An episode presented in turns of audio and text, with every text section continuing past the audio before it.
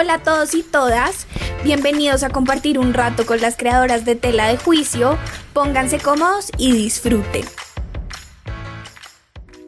Bienvenidos a nuestro segundo capítulo de Mucha tela por cortar. Hoy con mis grandes coequiperas Lucrecia y Sara Lakit. Hola amigas, ¿cómo están? Hola Mafe, gracias por ese saludo tan emotivo y tan entusiasta. Qué lindos es saludar y ser saludada. y pues nada, estoy muy feliz de estar acá. Hola amigas, me hace muy feliz acabar mi semana con ustedes acá, charlando con ustedes y estoy muy feliz de la acogida que tuvo nuestro primer capítulo de Mucha tela por cortar, porque era un sueño que teníamos todas. Eh, si a alguien le importa, yo estoy muy bien. también. Mafe, claro, cuéntanos tú también cómo has estado. Muy bien, la verdad esta semana fue tranqui, muy positiva, volví a meditar y espero que la próxima vuelva a montar bicicleta y verlas y terminar la semana así es muy rico. Y bueno, le damos inicio a la temática de este podcast que creemos que le cae como anillo, anillo al dedo a todas las que están escuchando. El miedo a crecer, el miedo a cerrar ciclos y pasar a otros, porque yo creo que parecemos grandes pero no lo somos. Ahorita terminamos nuestro, nuestras materias, pasamos a prácticas y nos graduamos.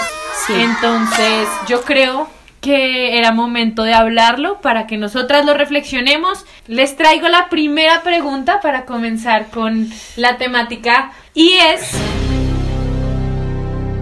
si ustedes estuvieran con su yo de 15 años ahorita, uno, esa yo de 15 años se esperaría a lo que llegó su ustedes de 22 y 23 años y si valió la pena el estrés de esa época. Entonces, yo sé que es una pregunta un poco de convivencia y de y Introspección. de retiro espiritual de las que uno hacía en el colegio, pero no me importa la No, responden. no, pero está chévere, está chévere uno preguntarse eso. Si yo me pongo a pensar en la Lucre de 15 años, yo creo que ella estaría feliz y contenta de ver a la Lucre de 21 años, ya acabando su carrera, estando feliz con estudiando comunicación social, porque yo en el colegio me cuestioné mucho qué tan suficiente iba a ser para una carrera profesional. Antes de grabar este podcast, eh, hablábamos con Sara el tema de las cosas a ti en ese momento de tu vida, cómo te creen que te definen a ti. Y yo creía que por ser mala en matemáticas o porque me echaba algún examen en décimo, iba a ser mala para el futuro. Sí, digamos, iba a ser insuficiente. Más que todo pensando en el ICFES. Para mí el ICFES fue un tormento. Y más que todo porque tuve una profesora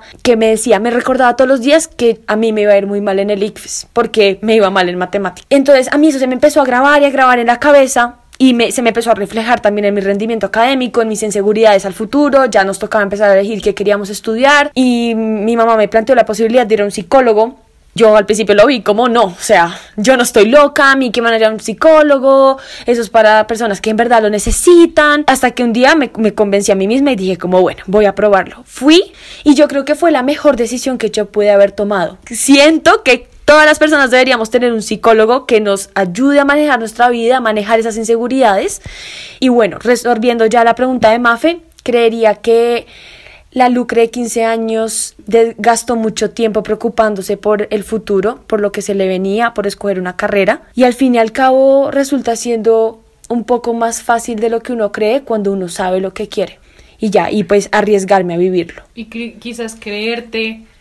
Creer tú en uno eras- mismo. Ajá, no eras lo que tu profesorcita decía. Decía, ajá, lo empecé a trabajar y empecé a recobrar toda la, la confianza en mí misma. Bueno, a mí lo primero es que mi yo de 15 años pensó que nunca iba a pasar octavo. O sea, yo pensé que de ahí no iba a salir, ¿no? De ahí seguirías en este De momento. ahí seguiría en este momento haciendo octavo todavía. Siento que desde ahí me comencé a preocupar mucho por mi vida académica, me, me volví más responsable, eso me hizo crecer mucho, me hizo mm, capaz de adaptarme al cambio, capaz de enfocarme en las cosas que realmente importan, le dejé de dar un poquito de, de sentido al tema como de lo social o de esa aprobación social que uno cuando es un poco más chiquito busca más, aunque es difícil para mí, incluso todavía siento que me enseñó mucho, pero siento que las preocupaciones que tuve en ese momento por ese fracaso académico, por decirlo así, digo, no me sirvió esa preocupación, porque ahora estoy donde debía estar, haciendo lo que amo hacer, como muy enfocada al propósito de vida que tengo, a lo que quiero perseguir, a lo que quiero alcanzar, y me lo disfruto absolutamente todo. Y creo que es porque decidí la carrera que amo, que me apasiona. Entonces siento que no importó, o sea, esa preocupación que sentí, ese miedo que sentí, esa tristeza que sentí, eso que lo vi como un fracaso, ahora lo intento ver como un aprendizaje que pude vivir siendo muy pequeña. Tú, Mafe. Yo estaba pensando y primero mi yo de 15 años no le daba ni un peso ni nada a mi yo de 23 años. Entonces, primero si me la pudiera encontrar hoy en día, le pediría perdón. Porque yo me puse una barrera mental de la vieja vaga, bruta, que no sabe sumar ni hacer una integral ni hoy en día no la sé hacer pero pero tipo como que mi yo de 15 años sí me atrevería a decir que mis profesores de 15 años no darían un peso por mí en verdad no lo darían y siento que ahora me tengo que tragar esas palabras y decir, pucha, sí, uno es capaz de lo que quiere en su vida y lo que dice mi hermano mayor es verdad, son puras barreras mentales las que uno tiene y si uno le mete, sí. le metió y punto. Mis preocupaciones eran nulas, o sea, yo ya, de verdad yo creía que yo no iba a ser nadie. Entonces era como que yo iba ahí por la vida como divagando, sin mucho que ver y eso sí se, se notaba en mis resultados. Porque pues si uno no le mete a su vida, nadie le va a meter. Eso por un lado. Y por el otro, me acordé con la historia de Lucre del ICFES. Yo una vez le dije a una profesora como, ya dejen de presionarme tanto con la preparación para el ICFES porque yo no les voy a mejorar la posición del colegio. Y en efecto me fue pésimo. Pero no me sorprende. No, o sea, en eso, a eso sí le atiné. Entonces la historia iba que estábamos, es que me dio mucha risa porque esa historia es muy fracasada. y es que estábamos en una fiesta y empezaron a llegar todos los correos del ICFES y yo me encerré en un baño y vi, vi el resultado y cuando salí del baño dije, no, no lo he, vi- no lo había, no lo he visto.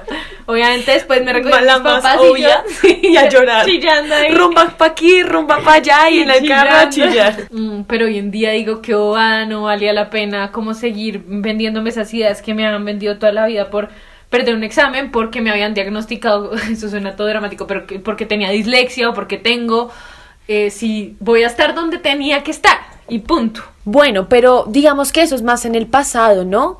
Ahora, ¿ustedes cuáles creen que podrían ser sus miedos en cuanto a lo que se nos viene, como a lo profesional? Bueno, mi miedo en este momento es no conseguir trabajo. Creo que eso me da miedo. Me da miedo también el hecho de que sé que me van a decir que no. Sé que va a pasar, pero igual me da miedo. Porque vuelvo a esos fracasos que de pronto tuve de niña, que me dolieron, que en parte me traumatizaron y, y sentir eso me, me genera temor. Otra cosa que me da mucho miedo es decepcionar a mi familia, no sé, que ellos sientan que de pronto yo no llego a donde ellos esperaban, que no cumplo sus expectativas, porque como les he dicho siempre a mis amigas, pues ellos siempre me han apoyado, siento que mi papá me ha apostado todo con este cuento, nunca ha dudado lo que yo he hecho, mm, siempre me ha hecho sentir fuerte, poderosa con lo que hago. Y, y de hecho él me ha tranquilizado mucho en este momento Y también. a todas, yo creo, o sea, A yo todas. quiero, yo quiero decir que el papá de Sara es una de las personas que más nos motiva. Nos motiva y nos ha ayudado con todos los trabajos Sí, no, y- posibles. no, y por medio de Sara como que uno a veces minimiza eso, Sí. como que minimiza su trabajo y su carrera y, y él siendo médico es una de las personas que es más cheerleader de, de todas nosotras. Total, total. Y bueno, ¿y tú, Mafe? ¿Cuál crees que ha sido es tu gran miedo en este tema? Yo antes pensaba que era el desempleo porque siento que lo he vivido más cerca porque digamos mi promoción ya se está graduando, o sea, la que tenía mi promoción del colegio ya se está graduando de la universidad y conseguir trabajo ha sido un reto, pero también siento que más allá de eso, mi gran miedo es que lo que tenga que en lo que tenga que trabajar o lo que tenga que hacer de ahorita de ahora en adelante no me lo goce tanto como me goce la, la universidad. Porque yo la universidad trajo tantas cosas buenas en mí que, que quiero que sea igual o mejor de bueno esto que es como la vida laboral o, lo que venga, lo que venga, no importa si es como querer entrar a una maestría o lo que sea. En mi caso, yo creo que mi mayor miedo es la insuficiencia a la hora de aplicar a un trabajo. Como que siento que el no ser suficiente puede causarme una inseguridad muy grande. Y por eso mismo, como también la incertidumbre, ¿no? Porque yo digo que sí, no, la sociedad nos ha impuesto una línea de tiempo, digamos, una línea muy marcada de lo que tenemos que hacer, Sí, que trabajar, que estudiar, sociedad. que los hijos, bueno, el cuento. Y yo creo que en dado caso de que yo no, que no pase a un trabajo y coja otro camino, coja otro rumbo, me da mucho miedo la incertidumbre, saber qué va a pasar conmigo, qué va a pasar con mi vida. Eso me asusta bastante. Pero es chistoso porque además uno siempre tiene miedo a no tener el control, pero este año nos demostró que Es verdad. que la bien, que puede pasar cualquier cosa. E igual vamos a seguir, cierto. o sea, ya llegamos a, a un año después de la supuesta incertidumbre y mírennos. Sí, pero yo siento que la incertidumbre, pues en mi caso es una vaina muy brava. Y la comparación con la y gente. la comparación como- con la gente, sí. Yo De meto acuerdo. Ahí la cucharada. Y yo también que un, creo que un miedo que tenemos todas solo por el hecho de ser mujeres es como que va llegando la hora como de comenzar a cumplir esas expectativas que tiene la sociedad de nosotras, ¿no? De no solo ser buenas profesionales, sino también ser buenas esposas, de ser buenas mamás, de hacer todo eso bien y que si le damos prioridad a una cosa, según la sociedad, dejamos de ser buenas en las otras. Las otras. Uy, sí. Y- O- perdóname, te interrumpo, Sari. O también escuchar el, ten hijos. No, mejor no tengas hijos. Ten un buen trabajo. No, mentiras, haz lo que te hagas feliz, haz lo que tú quieras.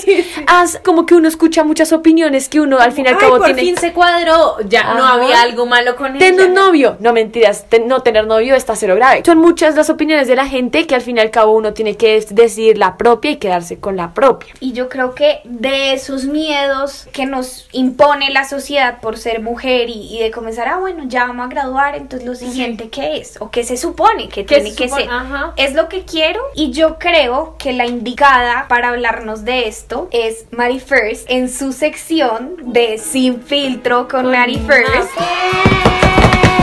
Tienen toda la razón. Obviamente esta sección va a ser como de los estándares que la sociedad nos pone como mujeres por ser mujeres. Y hace poco, eh, lo- de hecho llegué a las tres conclusiones que les tengo el día de hoy por una conversación que tuve con una prima mía que es psicóloga y además es demasiado inteligente. Y yo le decía, a mí me cuesta mucho resaltar a dónde he llegado porque uno, no tengo una pareja estable con quien me vea como en un futuro. Y dos, yo todavía no me veo con hijos. O sea, yo antes no quería tener hijos, pero ahora sí. Y como que eso, como que me carcomía y ella me decía, nosotras, nosotros somos 30 primos, o sea, somos Poquitos.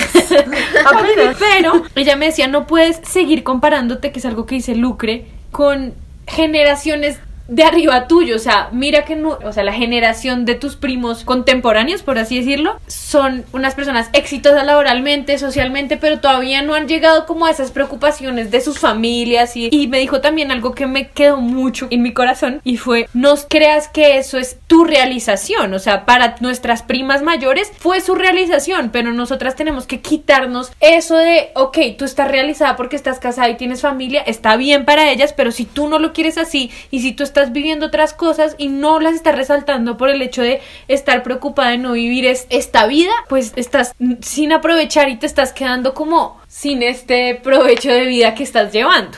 Entonces, para esta reflexión les traigo tres libros, tres bullet points. Y el primero es decidir cuál sueño vivo, si el impuesto por la sociedad o el mío.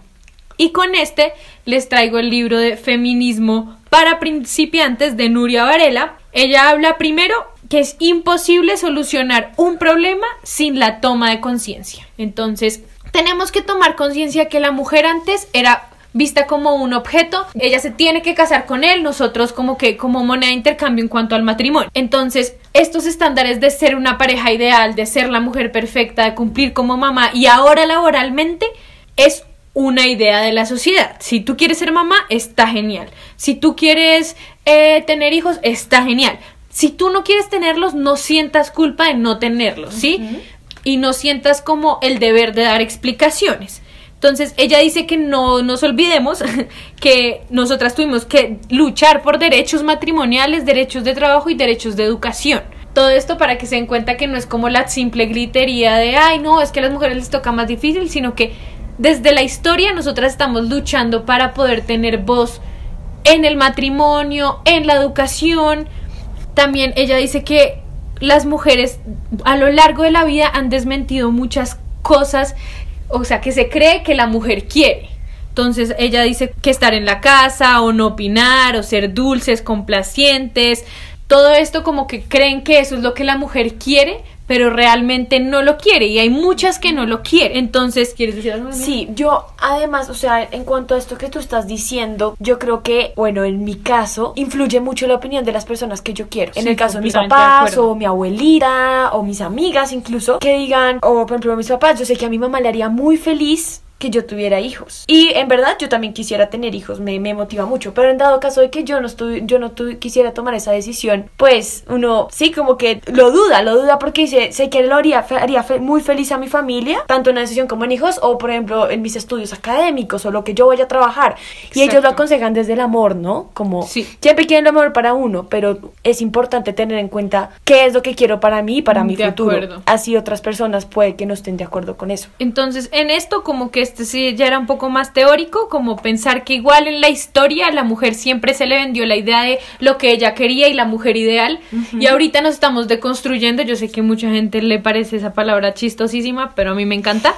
Y es deconstruirse y saber lo que uno quiere. Está bien ser mamá, está bien ser esposa, pero está bien tampoco quererlo. Saber lo que uno quiere para no vivir un sueño ajeno. El segundo libro se llama Morir para ser yo y lo denominé como no medirse por el barómetro de lo que quiere una cultura de mí. Si lo haces, siempre te va a salir mal. Es de es una historia de una mujer que vive como la experiencia de la muerte. Ella viene de una familia india, pero vivió en Singapur y en una parte de su libro dice, "El rol primario de una mujer era ser esposa que apoyara a su marido y ser madre. Yo nunca llené esas expectativas." Y ella después de eso empieza a reflexionar si todo lo que ella aprendió eh, socialmente y culturalmente le seguían funcionando para su estilo de vida. Entonces, pues me pareció chévere que decía como puede que haya aplicado en cierto momento, pero todavía es verdadero para mí, me sirve continuar creyendo tantas cosas de mi crianza y de lo que me enseñaron que debía creer. Entonces, ella fue criada para que las mujeres fueran sumisas y lo que a lo que ella llega en su libro de morir para ser yo es la clave es siempre honrar a quien realmente son, permitirnos a nosotros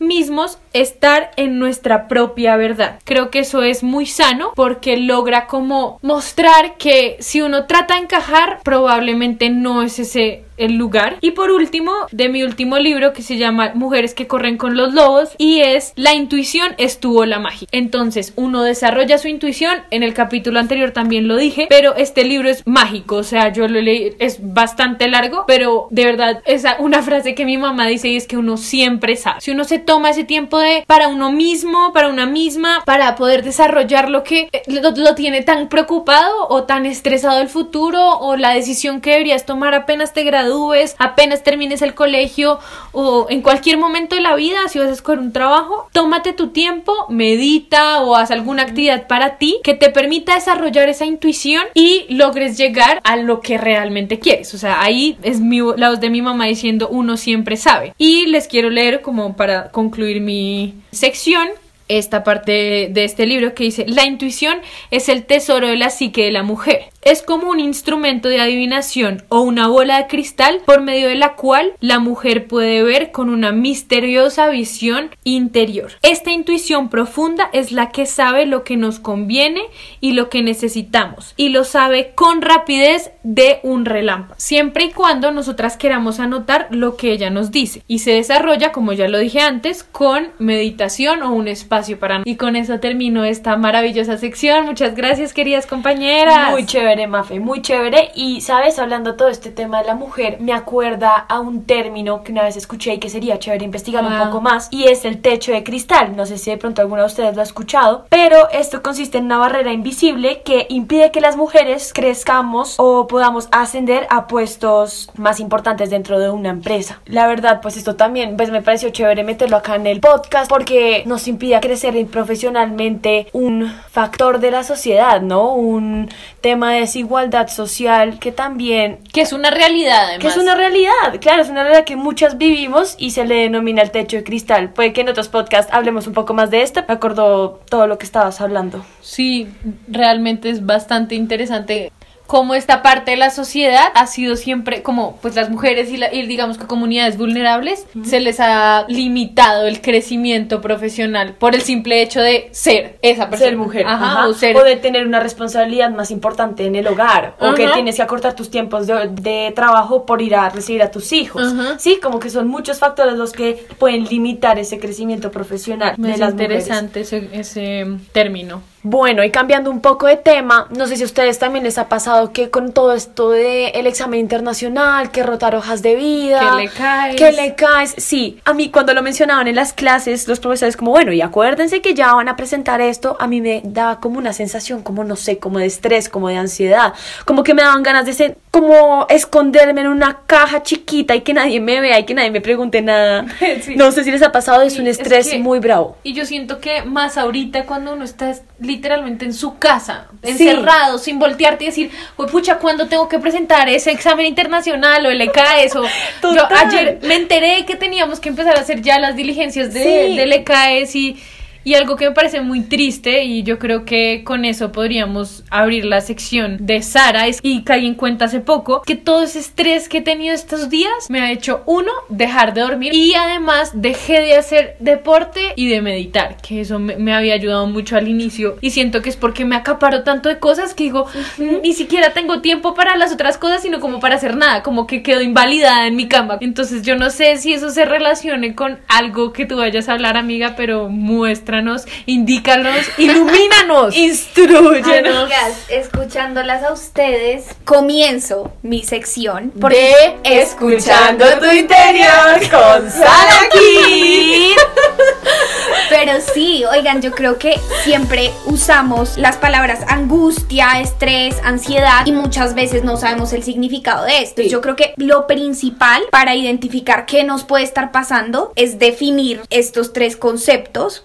Y Juan Carlos Sierra, que es un doctor en psicología, primero define la ansiedad como que es un estado de agitación, inquietud o zozobra del ánimo, que pueden estar presentes otras características neuróticas, tales como síntomas obsesivos o histéricos que no dominan el cuadro clínico. La angustia se define como una emoción compleja, difusa y desagradable que conlleva a serias repercusiones psíquicas y orgánicas en el sujeto. Y el estrés supone un hecho habitual de la vida del ser humano, ya que cualquier individuo con mayor o menor fre- frecuencia lo ha experimentado en algún momento de su existencia. El más mínimo cambio al que se expone una persona es susceptible a provocárselo. ¿Por qué creo que es importante definir esto? Porque así mismo podemos identificar realmente qué nos está pasando, Uy, qué sí, eso estamos es sintiendo. súper importante Y algo que les digo a ellas siempre, y lo repito acá, y es que es muy importante reconocer esa parte emocional de nosotros, porque siempre la evadimos. Yo creo que siempre la gente decide cómo evadir esa parte emocional, y siempre les digo a mis amigas, oigan, no, es de valientes pedir ayuda también. Claro. O sea, es de valientes buscar terapia, es de valientes aceptar que a veces las cosas emocionales son más grandes, o Que sea, uno. que nosotras. que hay que reconocerlas y que hay que pedir ayuda. Eso es de valientes. Y sabes qué me estaba pasando estas semanas que estábamos hablando todas estos, estas vainas que se nos vienen, como que sentía que de todas las cosas en las que estaba, no estaba en nada. Como que Uy, sí, así. Pero- eso es lo que me está pasando a mí ahorita. también, como que me siento vaga, como que siento que no rindo, que tengo la mente en muchas cosas, no me puedo centrar en una sola cosa. Entonces yo siento que pueden ser muchas de estas cosas que tú mencionas, Ari, más como que mi comportamiento lo asocio con la ansiedad. Mucho, estoy muy ansiosa con este tema y saber manejarlo siento que es importante. Y saber definirlo, lo que dice Sara, como saber qué es lo que me está pasando, o sea, qué, qué de estas como de estos conceptos es para saber cómo actuar, me imagino yo. Total. Y ahí viene los que, del otro que les vengo a hablar. Me estoy leyendo un libro que se llama El poder de la hora. que me regaló una persona y de hecho fue un regalo que valoro mucho porque estamos en ese momento de la vida en el que estamos estresadas por lo que va a pasar después. Además que un libro es un muy buen regalo. El mejor regalo que le pueden dar a uno. Para Ese mí es, el mejor. Es un muy buen regalo, de acuerdo. Y siento que he cogido cosas de este libro que me van a servir para toda la vida y una de esas es de algo que está hablando Luke, y es que nosotros nunca vivimos en el presente. Eso es mentira. Siempre estamos viviendo en el pasado porque eso nos asegura como supervivencia o en el futuro porque es lo que reafirma nuestro ego, lo que somos en este momento. Entonces nunca estamos en el presente, nunca nos entregamos al momento. Y a mí me pasa constantemente, ¿no? Eso te puedo interrumpir. Claro que sí. Y es que ayer estamos hablando justamente con Sara de un libro que yo también le he aconsejado, pero ella no ha querido ver, que se llama Deja de ser tú. En el libro hablan de cómo uno reacciona pensando o asociando sus sentimientos a los del pasado. Y lo único que logra hacer es crear los mismos resultados del pasado. Entonces ella estaba pasando por algo y, me, y yo le decía, ¿cómo es que estás actuando de la misma forma que crees que te va a volver a pasar? O sea, es un poco difícil como explicarlo. Pero si tú estás ante la incertidumbre, digamos, de entrar a un trabajo o de entrar a las prácticas, pues a Sara no le sirve de nada pensar que ella se tira octavo, porque quizás ese pensamiento sí la condicione cuando vaya a rotar sus hojas de vida, cuando vaya a presentarse frente a su jefe, cuando vaya a trabajar en su práctica social. Entonces, sí siento que uno sí va creando su realidad, Total. Pero hay que tener cuidado de eso. Estoy reaccionando frente a cómo viví en el pasado, como por supervivencia, por escudarme o con ansiedad del futuro. Y, y sí, yo, yo sí creo, ese libro también es muy bueno y se los aconsejo, que se llama Deja de ser tú, ese me lo Sí. recomendó mi hermano mayor y espero que algún día Ese es Sara muy se lo bueno. lea. Es muy bueno. Sí, oigan, y es eso, como entregarnos al momento y entrar en un estado de aceptación que todo lo que pasa es porque así tenía que ser. Y de ¿saben? gratitud. Ajá. Y ahí no le damos campo a la negatividad, a esos pensamientos compulsivos de los que está hablando Mafe. Y yo creo que a todos nos pasa con todo, básicamente. O sea, estamos. Justo ayer que estábamos hablando con Mafe, ella me decía, sí, pero porque te haya ido mal las veces pasadas no quiere decir que esta persona vaya a ser igual o que esta situación vaya a ser igual. Y es eso, que somos pensadores compulsivos, o sea, pensamientos repetitivos e inútiles, totalmente. En este momento, me repito que yo repetí año hace Muchos años. 10 años. Y entonces, de pronto por eso yo no consigo ese trabajo. Sí, no. No, o sea, es un, es, es un pensamiento repetitivo que no me está aportando nada a este momento. Y sabes, los pensamientos repetitivos deberían ser los positivos, ¿sabes? No los que te recuerdan tus embarradas o como tus errores, sino tus, tus como... Tus capacidades. Tus logros en la vida. Esos deberían ser los verdaderos pensamientos repetitivos, yo creo. Y yo creo que, pues ya para concluir, digamos, el podcast, yo creería que es muy fácil como decirlo y uno se da cuenta después, digamos que nosotros nos dimos cuenta cuántos años después, casi que 8 o 9 años después de los 15 años que no era necesario preocuparnos de eso. Y yo creo que en este momento, de abrir la sección de consejos no pedidos con Lucherín.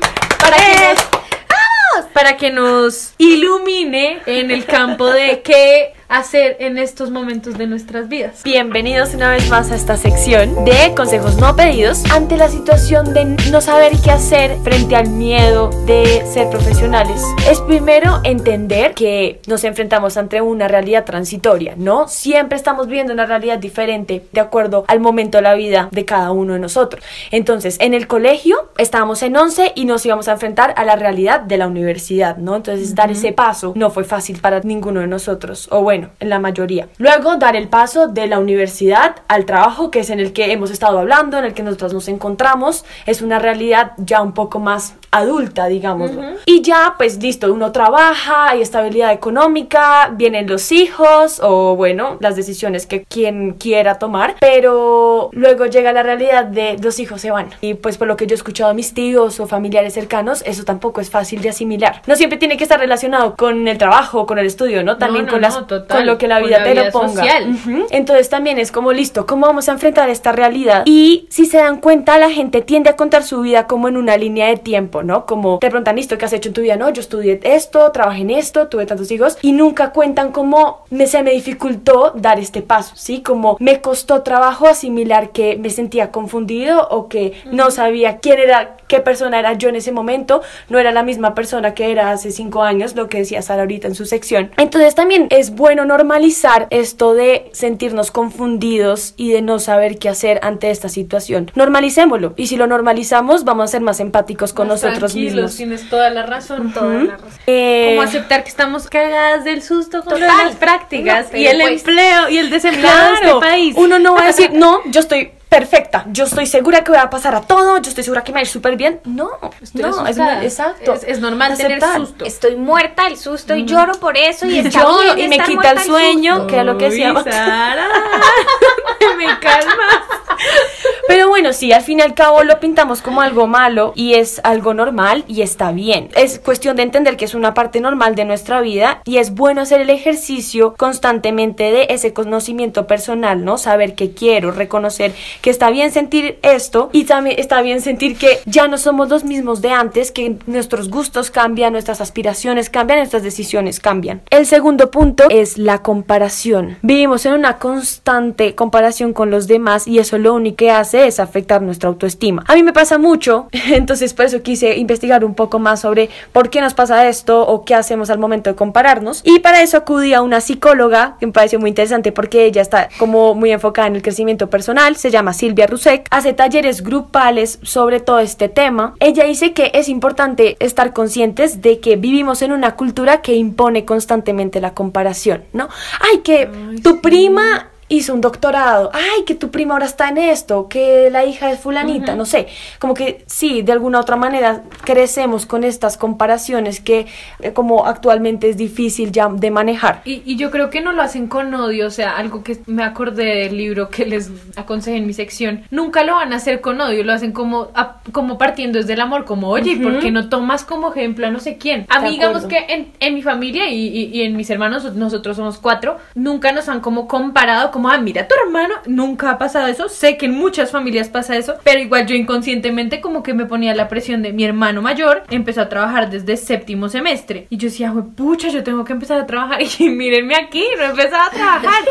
Y una vez mi, mi papá me dijo, no creo que él se acuerde que me haya dicho esto, pero él me dijo, es que yo no te estoy pidiendo que tú vivas la vida de Nico. Nadie te está pidiendo que vivas esa vida ni que te compares con él. Él es abogado, tú eres comunicadora, o sea, son vidas completamente distintas. Diferentes. Entonces me hace muy chévere que sí, es una sociedad que sin quererlo te impulsa a ver y, e ir a la par de la vida del otro que no tiene absolutamente nada que ver con la tuya. Ajá. Y entender que somos diferentes y que todos tenemos diferentes habilidades y somos inteligentes en cosas muy distintas. A mí me pasaba lo mismo con mi hermana. Mi hermana es una persona que le fue súper bien en su colegio. La misma profesora que estaba hablando en un principio lo del ICFES me decía, ay, pero si a Antonia le fue muy bien en, en matemáticas, la mejor de matemáticas de su curso, la hermana, ¿por qué le va tan mal? ¿Sí? Entonces yo me empecé a meter en, la cabeza que yo no era inteligente y me comparé toda la vida con mi hermana hasta que empecé a trabajarlo y entendí que pues somos personas totalmente distintas. Entonces sí, digamos que la sociedad influye mucho en que sigamos esta conducta. Y bueno, usualmente, no sé si pues si uno se da cuenta, lo que hacemos al momento de compararnos es como coger lo que más nos disgusta de nosotros mismos y destacárselo como positivamente a los Al demás. otro. Total. O sea, y eso pasa con todo. ¿no? y eso al fin y al cabo no va a traer nada bueno a nuestro crecimiento, tanto profesional como personal. Eso lo único que va a hacer es recalcarte día a día tus inseguridades y tus defectos. Entonces, en vez de trabajar en ello. de acuerdo, exacto.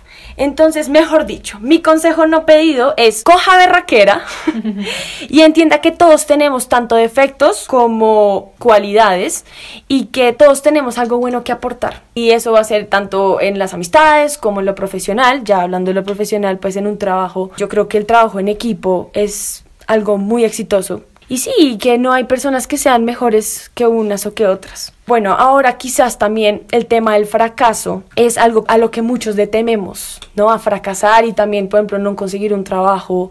em, y eso nos frena también a vivir nuevas experiencias. Estaba investigando un poco sobre este tema también y es que es necesario que nuestros padres nos permitan como equivocarnos en la vida, ¿no? Porque hay personas que a las que los papás o bueno, no sé, les resuelven la vida, como que no los dejan equivocarse por miedo a que se sientan frustrados o que no sepan manejar la situación y en, verdad es muy importante uno saber cómo fracasar en la vida y si no has fracasado en la vida es porque no has intentado lo suficiente.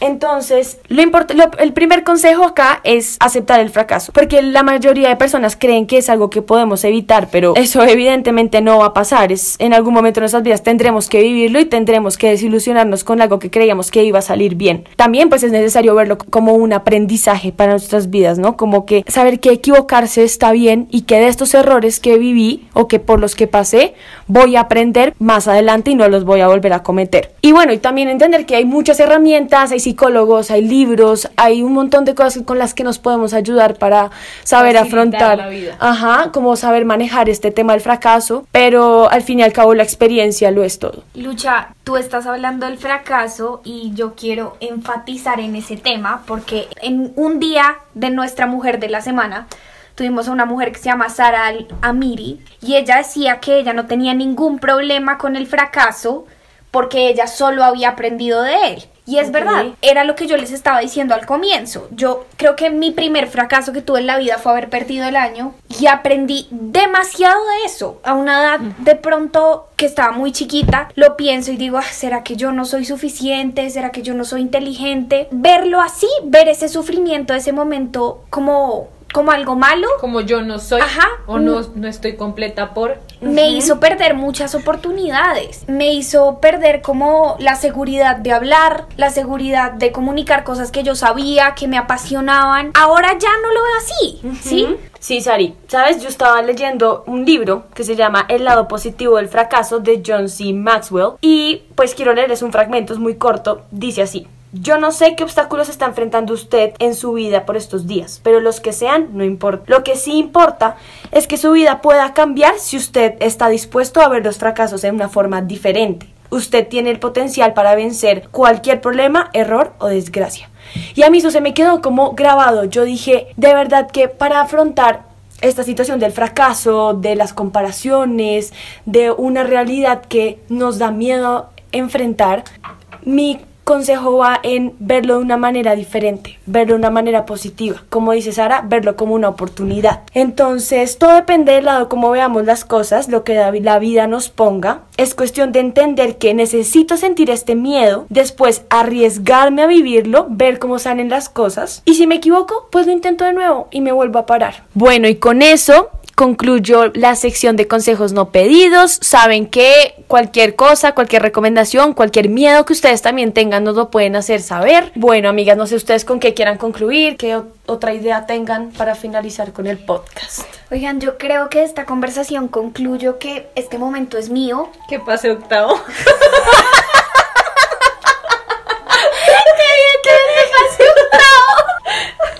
Además de que pasé octavo, esto es un momento mío, que no tengo que preocuparme por las expectativas de nadie, que si me dicen que no, lo voy a tomar como un aprendizaje, voy a intentar vivir el momento, voy a hacer lo mejor que pueda. Sí, yo creo que es cuestión de entender que se nos viene una experiencia muy chévere para nuestra formación, tanto personal, tanto profesional.